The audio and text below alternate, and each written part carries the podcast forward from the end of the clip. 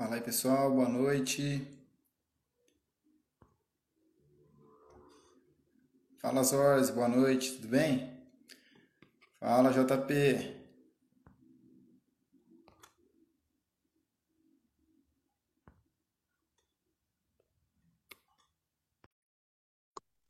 Tudo certo?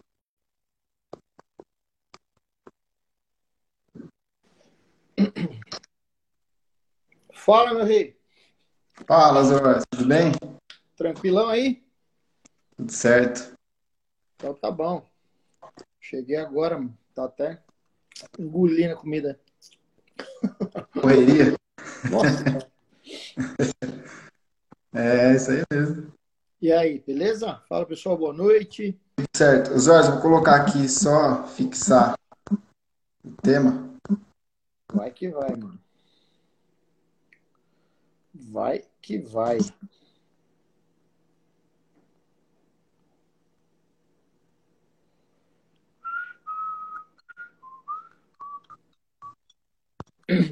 E aí, de boa? Deixa eu ver quem é que tá aqui. Pessoal, eu sou cegueta, vocês estão ligados que eu não enxergo muito bem. Ah, Bressan, parceirão aí, zagueiro do Paulista aqui de Jundiaí, meu amigo. Ó, Joga, joga muito, moleque. Abraço, irmão. Tiago, Joel, que mais?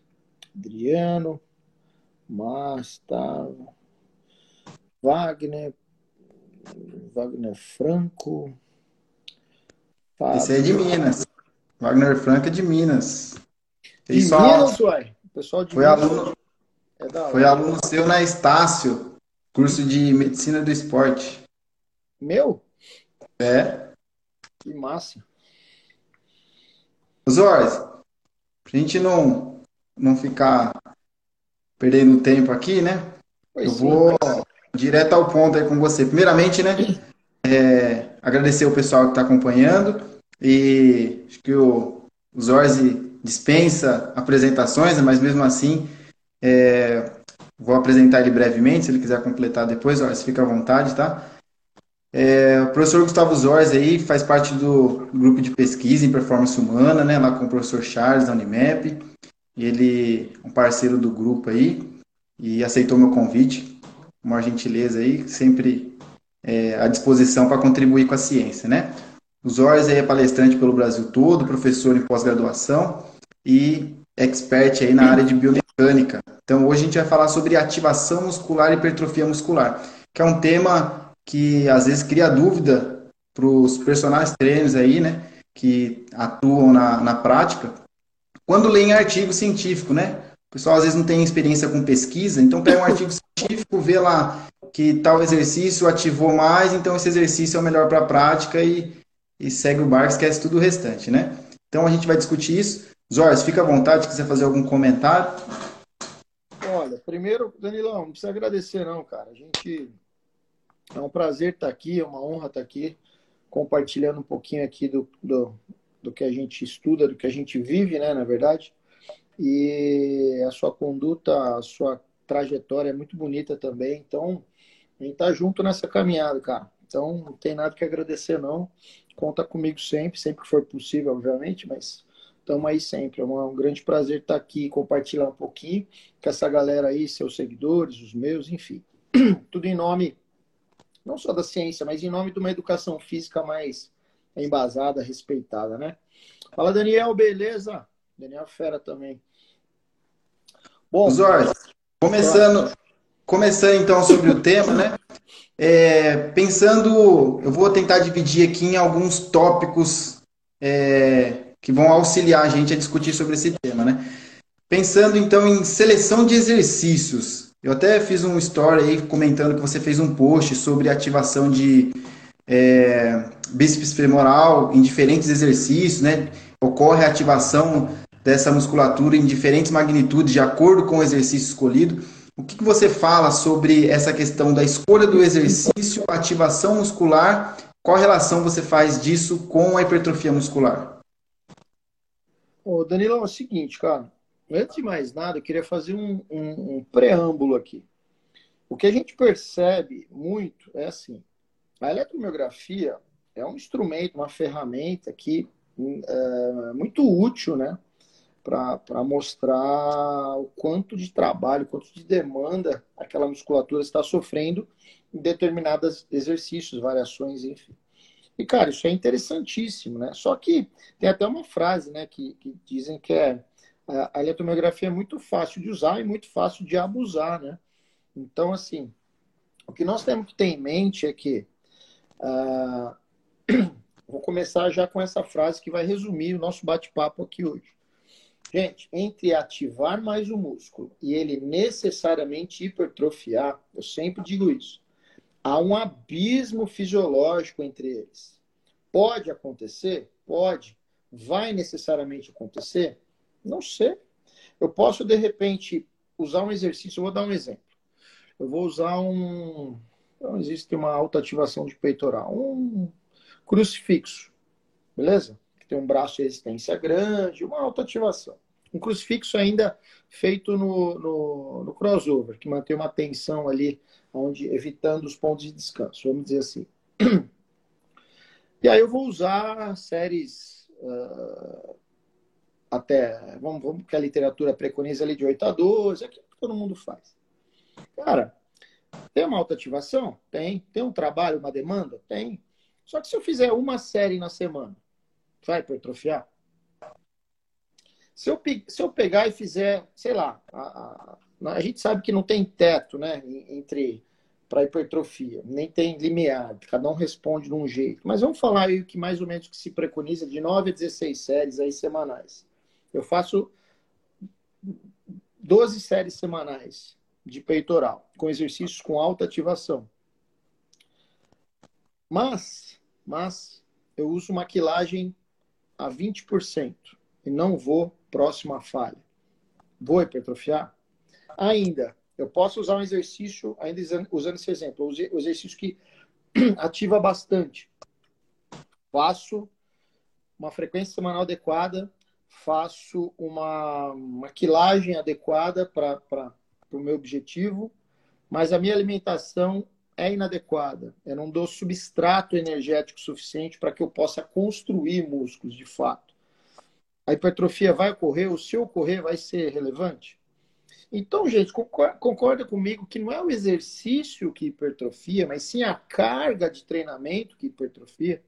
Então, uh, gente, se a gente observar uh, o que nós temos hoje é, é o seguinte: é pessoas pegando um artigo, esses artigos de bastão, né? Que você olha, ativou aqui, esse ativou aqui.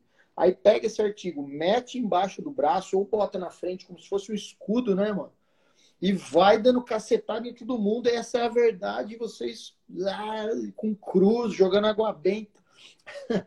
Cara, é, é, veja só, gente. Cuidado cuidado entre achar que hipertrofia mais porque ativa mais. Pode ocorrer, pode ocorrer. Daqui a pouco eu falo de um, de um artigo que isso é, mostrou que, que era verdade. Mas, gente, é, com base nisso, já indo para a pergunta do Danilo, nossa, minha rinite hoje está fora. Mano. Sabe aquelas máscaras que vai, vai sair no pelinho?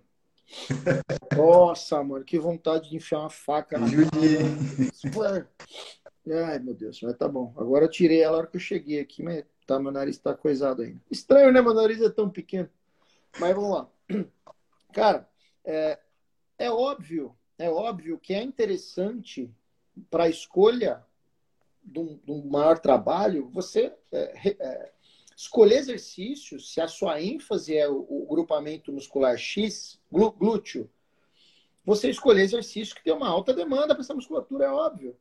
E é óbvio também, a literatura já mostra isso, já nos leva esse caminho, que você rende mais, hipertrofia mais, inclusive, obviamente, se você fizer esses exercícios primariamente.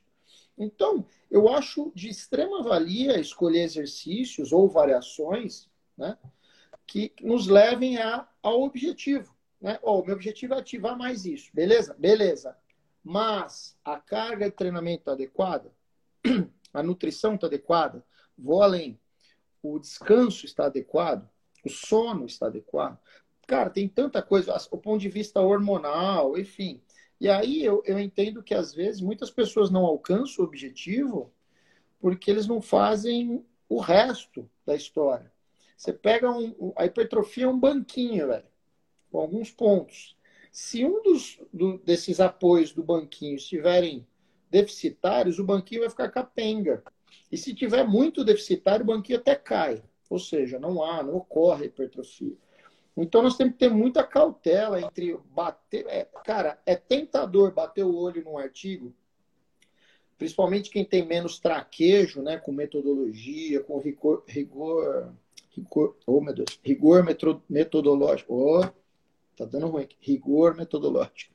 É que tava aparecendo umas mensagens que eu tô recebendo aqui, eu perdi o foco.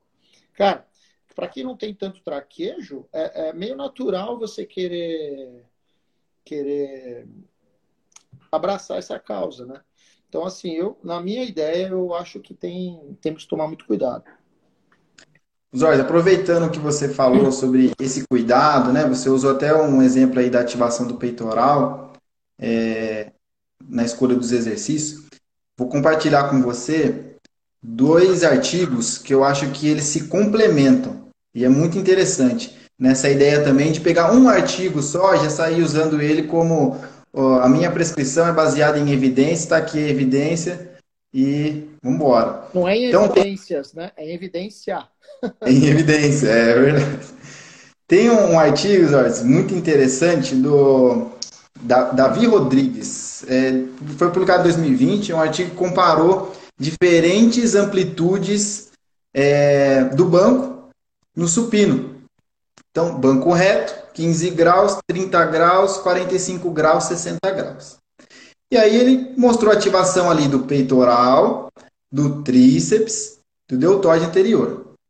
E aí foi alterando a ativação conforme a inclinação, né? Mas o que chamou, me chamou muita atenção nesse artigo é que o tríceps ele teve uma ativação constante, independente da angulação. E aí eles avaliaram, olha que interessante, eles avaliaram a cabeça longa do tríceps. Colocaram lá o eletrodo para ver a ativação da cabeça longa do tríceps. E teve então uma ativação constante. Legal, esse é um paper que avaliou a ativação muscular em diferentes ângulos ali do banco.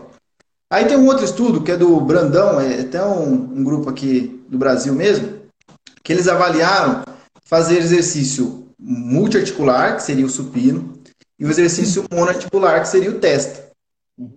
E aí eles avaliaram, então, peitoral e tríceps. Só que nesse caso, eles avaliaram a, a, as três cabeças do tríceps, longa, lateral e medial. E olha que interessante, quando foi feito só o exercício supino, não teve hipertrofia para a cabeça medial. Oh, perdão, para a cabeça longa. Então, o outro estudo mostra que teve uma ativação constante, independente da angulação, e esse estudo ele mostra que não teve hipertrofia. Então, aí você olha os dois e fala assim, pô, legal, teve ativação.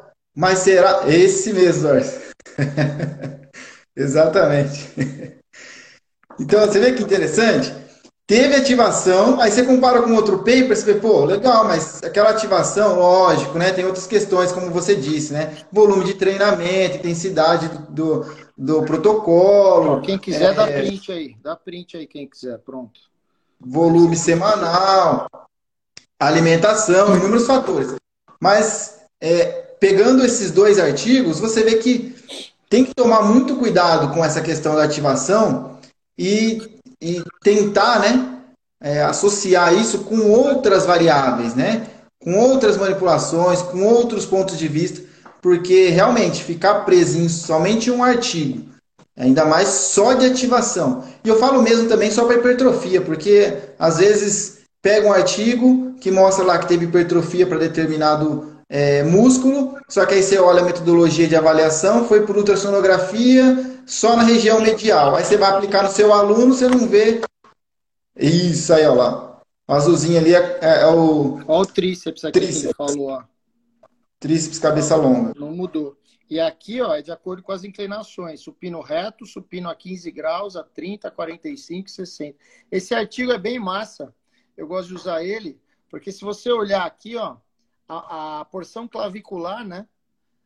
A Sim. maior ativação tá em 30 graus e não em 45. Em 45 ele já cai, ó. Já cai. Massa. 60 ali sai quase um, um desenvolvimento. É, é. Cliente demais, né? Você já muda o ângulo das fibras, você já muda. O, o, o sistema já entende que tem fibras uh, mais alinhadas ali, né? Para cumprir aquela tarefa. É massa isso daí. Cara, você sabe que, que tem, tem, por exemplo, tem uma evidência aqui. Deixa eu ver se eu acho aqui. É do Ogasawara. Esse estudo, ele, os caras fizeram, velho, seis meses. O, o, é só japonês. O japonês é pouco metódico, né, cara? Brasileiro não vai, não vai nem na aguda quase. Na, na, ele acha o RM e não volta para fazer. É desgraça. Mas assim, seis meses fazendo supino, em destreinados.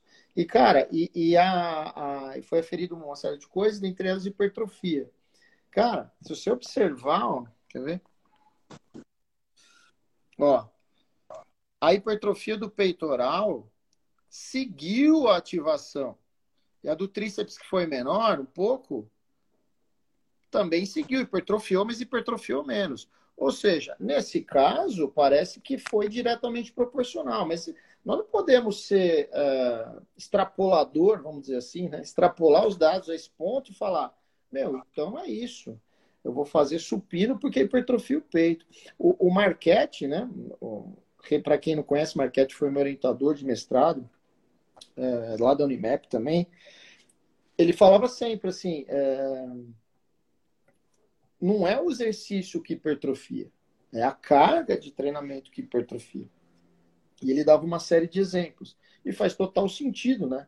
Então, gente, a, a ideia que fica aqui é o seguinte: antes de pensar em, em associar a, a, a, maior ativação muscular com a hipertrofia, pensem que a, a, ativação muscular alta pode ser sim um fator interessante, né, para gerar uma maior demanda para essa musculatura, mas tem muitos outros fatores intrínsecos e adjacentes a esse desfecho, porque é o seguinte, quando o cara faz uma, uma uma avaliação de ativação, tem uma, tem uma diferença monstruosa aí, gente.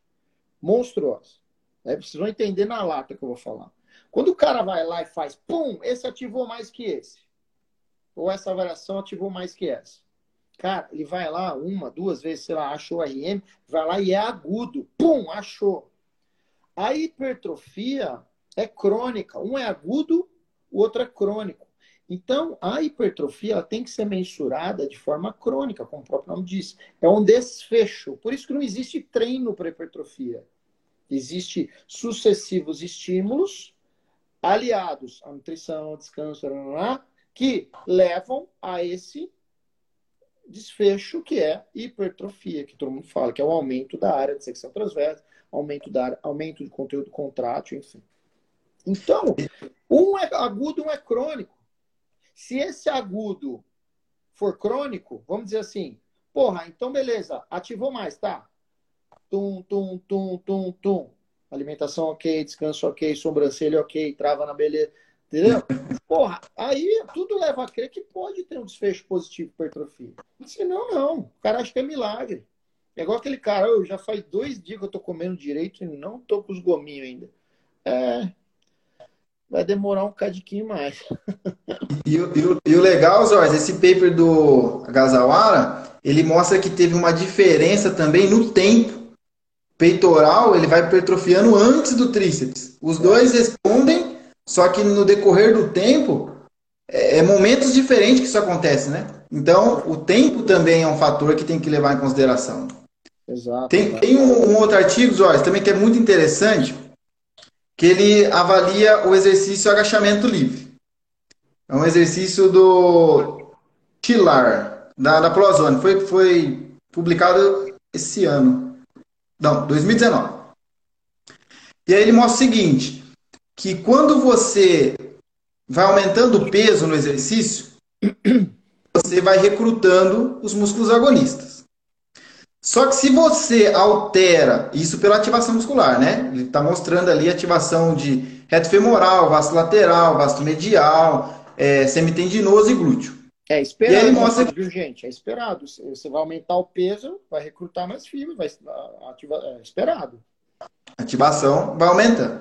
E aí, olha que interessante. Se alterar a velocidade de execução, altera a, o recrutamento de unidades motoras. Então, altera a ativação.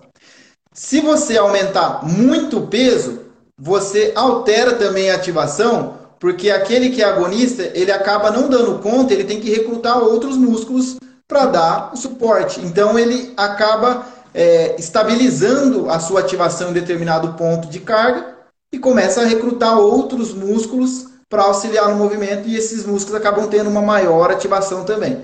Então, quando pega um estudo e fala assim, ó, é, esse estudo ativa mais o vasto lateral, mostrou aqui que o agachamento ativa mais o vasto lateral.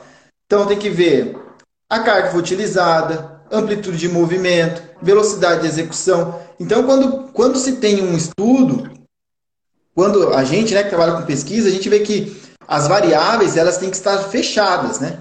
Não pode ter grandes alterações na, em todas as variáveis. Então, normalmente, quando se avalia um determinado, uma determinada adaptação, ou no caso, uma ativação, que é uma questão aguda, todas as variáveis têm que estar fechadas. Se tiver alterações de outras variáveis, além daquela que a gente espera, por exemplo, ah, eu quero avaliar só a velocidade de execução e ver quanto a velocidade de execução altera nesses parâmetros, ou de ativação e hipertrofia a longo prazo. Então, se eu deixar é, a carga oscilando de um treino para o outro, ou é, eu não considerar o mesmo percentual de um RM se for no caso agudo para todos os indivíduos. Então, eu tenho que colocar inúmeras, todas as variáveis, se possíveis, fechadas e deixar uma apenas sendo manipulada para conseguir investigar. Então é. também não dá para pegar um estudo e tentar replicar ele uhum. na prática somente com base nos, nos resultados. Porque tem que, tem que prestar muita atenção também na metodologia que foi utilizada. Você sabe uma coisa que, tem, que, que o pessoal não olha? Pessoal, olha o que ele está falando aí.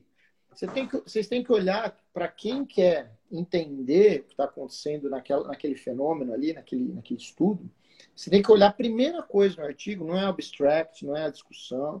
Cara, a primeira coisa que você tem que olhar é a metodologia. Metodologia é o coração do estudo. Às vezes você vai lá, tá com véia de 85 anos, cadeirante, cara, isso é transferível para sua aluna que treina há 5 anos na tua mão de 20 aninhos? Pensa comigo. Não estou falando que o de véia não, não entenda. Estou falando que é uma amostra totalmente diferente. Ou vou falar uma coisa muito mais plausível, com, com mulheres jovens. Aí eu pego, transfiro isso para homens jovens. Será que o desfecho seria o mesmo? Não sei. Não estou falando que não vai, nem que vai. Como que iria saber? Se fizesse o cross ali. Mas então uma coisa que você falou que é bem legal é Cara, se você não observar as variáveis, todas elas, a velocidade, cara, você fica à mercê de um entendimento errôneo, você fica à mercê de catar um artigo, botar ele de escudo e sair achando que ele resolve todos os problemas, daí você acha, aí você vê que o resultado não vem, não entende. Mano, eu vou além. Uh, vou falar mais, mais esse tema que eu acho legal. Se você pegar a ativação isométrica, ela é altíssima, cara. Ela é altíssima. Então, e a gente há de conver, o melhor cenário para hipertrofia é a isometria? Não é. Posso inserir a isometria para hipertrofia? Posso. Existem técnicas, métodos, mas ninguém fica treinando supino assim. Nenhuma elevação lateral aqui, nenhuma rosca aqui. Entendeu o que eu quero dizer? Então, eu vou dar agora um desfecho, não vou falar só disso, eu vou falar numa, num exercício específico que, que já deu muita briga, não sei porque deu briga, quer dizer, deu briga porque quem queria fazer a briga é, ganhou, é, fez o, a, o jabá dele, né? Mas é, pesquisadores sérios não, não, não atuam dessa forma. Se você pensar na elevação pélvica, é um baita exercício em ativação para hipertrofia, em ativação para o glúteo máximo. Só que se você olhar a ativação dela, tem uma evidência do Contreras, que foi acho que a primeira, maior que saiu, né, em 2015, você vê que a ativação do bíceps femoral e do quadríceps é alta. Quer dizer, o do bíceps femoral não é tão alto, fica em torno de 40%. Mas a do quadríceps fica em torno ali de 90% da CVMI, da contração voluntária massa. Cara, é altíssimo. Então pensa, se, agora olha a cinemática da elevação pélvica, quase não há flexo extensão de joelho. Então você meio que pressupõe que é uma ativação meio que quase isométrica, né? Cara, e aí eu falo, pô, se eu pegar na ativação, será que a elevação pélvica seria o melhor desfecho para posteriores de coxa e para quadríceps? Ela ativa, mas nesse cenário, então, ó, olha como é que, que a gente tem que ter.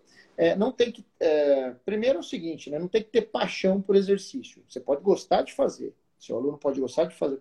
O pesquisador pode gostar, de, não tem problema. Mas ao avaliar a inserção desse exercício para A, para B, para C, para vovó, para titia, para o velho, para o novo cadeirante, você tem que saber se aquela demanda atende o que ele quer e as limitações dele. Então é por aí que a gente caminha de uma forma embasada e principalmente segura. Então, só para galera, a galera entender, nem toda ativação necessariamente pode causar um desfecho hipertrófico.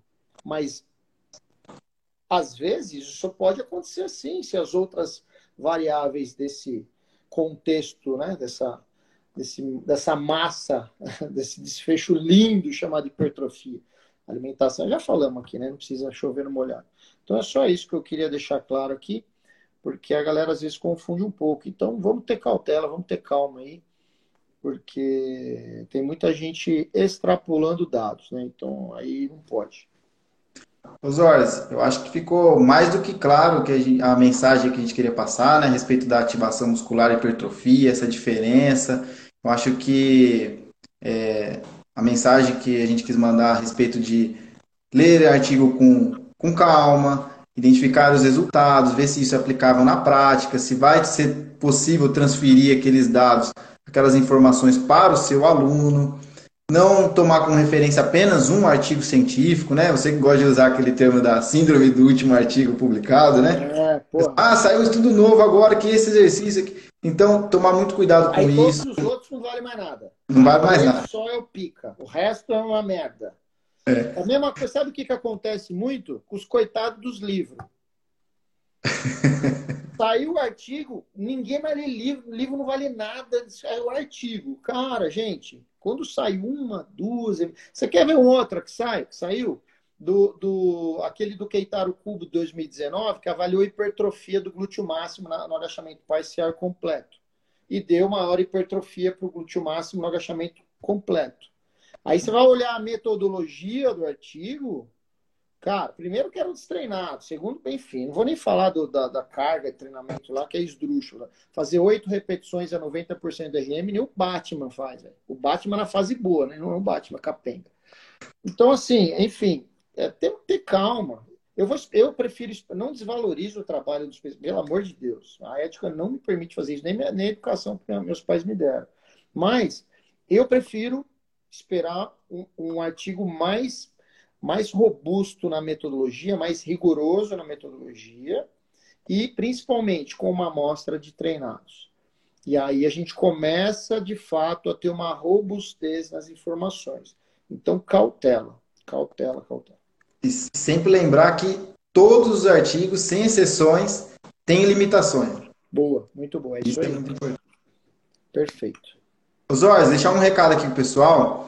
É, esses artigos que a gente comentou aqui, do supino, comentei um do agachamento, comentei um do, do peitoral e tríceps, eu vou disponibilizar no meu canal do Telegram. Quem quiser acessar o artigo na íntegra, é só acessar o link lá na minha bio, e aí vai direcionar para o Telegram. Eu vou disponibilizar os artigos lá para vocês. Zors, muito obrigado, viu? Foi um bate-papo muito legal, muito esclarecedor. E agradeço mesmo, mais uma vez, aí pelo, pelo aceite do convite. Viu? Imagina, eu que agradeço, velho. Sempre, sempre que precisar, estou à disposição para a gente bater um papo. Você também ensina muita gente, me ensina também, a gente aprende junto, é isso que é o grande legal de tudo isso.